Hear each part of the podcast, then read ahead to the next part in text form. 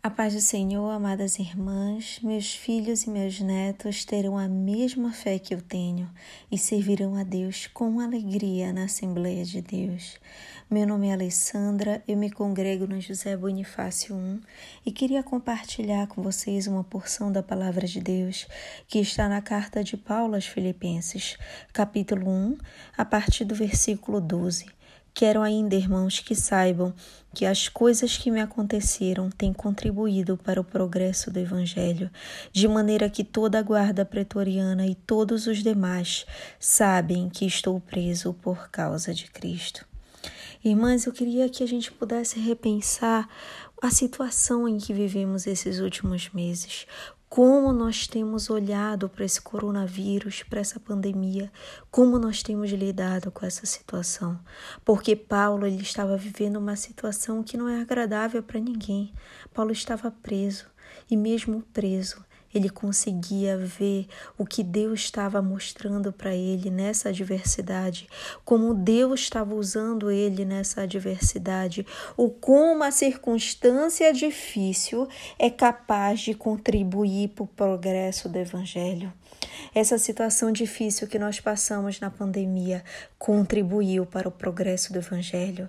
Irmã, será que você foi usada como instrumento de Deus nesse momento, nessa pandemia? Será que você se permitiu ser instrumento de Deus quando todos estavam desesperados, quando todos estavam angustiados, quando todos estavam sentindo sem esperança? Será que você era aquela pessoa que levava o evangelho para cada um, para cada pessoa, mostrava que existia esperança, além dessa esperança natural, além do que nós podemos ver, que nós podemos confiar no Senhor que é eterno, no Senhor que dá a vida eterna. Até quando alguns podem pensar: ah, esse perdeu porque esse faleceu. Não, esse venceu, porque ele agora está numa nova etapa. Ele está na vida eterna com o Pai. Ele está agora ao lado do Pai. Nós temos que crer que a até na morte o crente tem vitória. Até na morte o crente ele é vitorioso. Ele fala, próprio Paulo, ele fala que viver é Cristo e morrer é lucro. Então por que a gente não encara o evangelho dessa forma? Por que, que a gente não vive crendo que até as circunstâncias difíceis estão contribuindo para o evangelho? Deus ele quer te usar, mas é preciso se libertar dessa mentalidade que o servo de Deus só vai passar por coisas coisas boas, não. O servo de Deus passa por dificuldades, passa por lutas, passa por prisões, passa por algemas, passa por circunstâncias que aos olhos de muitos podem pode parecer uma perda, mas na verdade contribui para o progresso do evangelho. Por quê? Porque essa circunstância vai te derrubar não, porque essa circunstância vai ser o um canal para que você possa propagar o evangelho, para que você seja instrumento de Deus até o fim, para que você creia na palavra, creia nas promessas, independente da circunstância. Deus ele usou Paulo mesmo na prisão? E será que nós, nesse tempo, estamos sendo usados por Deus? Será que nós, nessa circunstância, estamos nos permitindo ser usados por Deus? Em Filipenses 1,14 diz: E os irmãos, em sua maioria, estimulados no Senhor por minhas algemas. Será, irmã, que a sua dificuldade tem estimulado outros a pregar o Evangelho? Será que outros falam a palavra de Deus com mais ousadia através das coisas que têm acontecido na tua vida?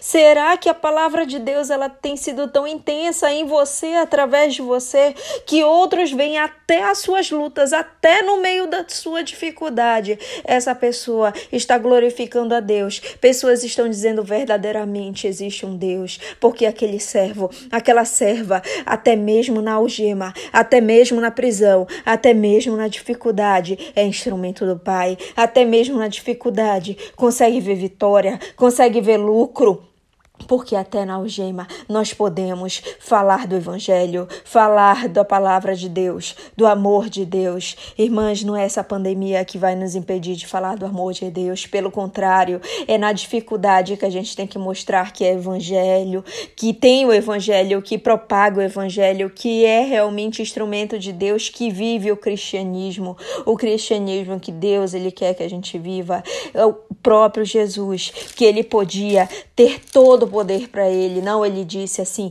ele se esvaziou, ele tomou a forma de servo se humilhou e se tornou obediente por amor a nós. Tudo ele fez por amor a nós. Então, por que nós não servimos o Evangelho com amor? Por que nós não usamos até as circunstâncias difíceis para termos amor pela missão, pelo Evangelho, por Jesus, por Deus acima de todas as coisas e pelo próximo como a nós mesmos?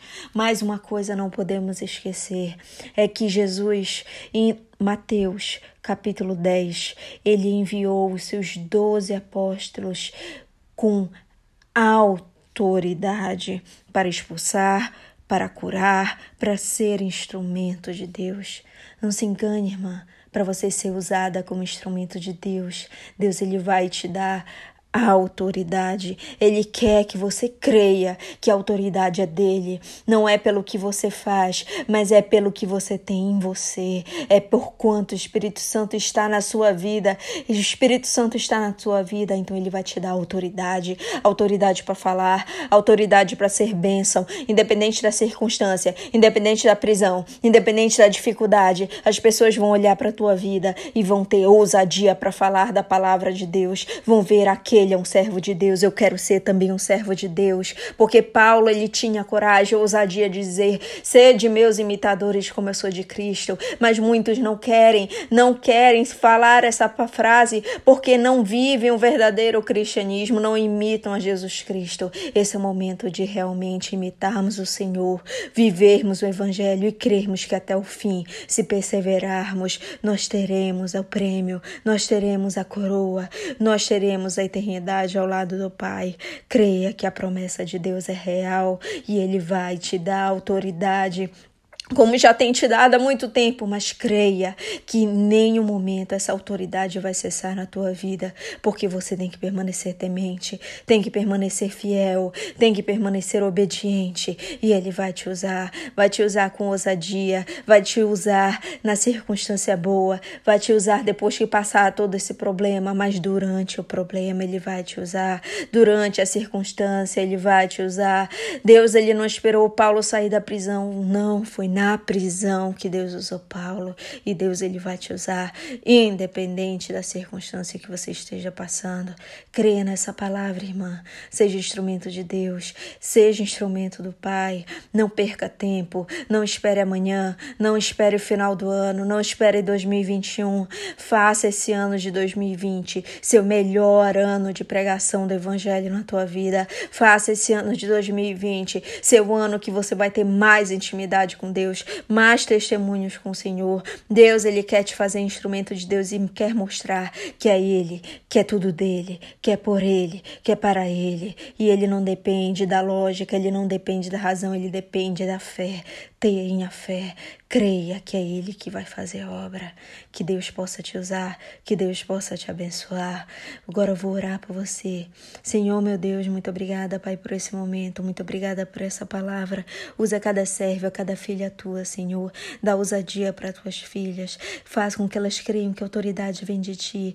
Que tu, Senhor, vai dar toda a autoridade necessária para curar enfermos, para expulsar demônios para que elas possam falar do teu evangelho com ousadia e para que até no momento de prisão, até no momento mais difícil, Senhor, a vida delas seja um exemplo, a vida delas seja, Pai, instrumento, Pai, para que outros falem e preguem o evangelho com ousadia, que possamos transbordar, Pai, de testemunhos, que possamos transbordar da tua presença, que possamos, Senhor, ser instrumento de Deus, Pai, instrumento teu nessa geração, não só em 2021, 2022, não agora, que cada uma dessas tuas filhas receba a tua presença e a tua autoridade, em nome de Jesus. Amém.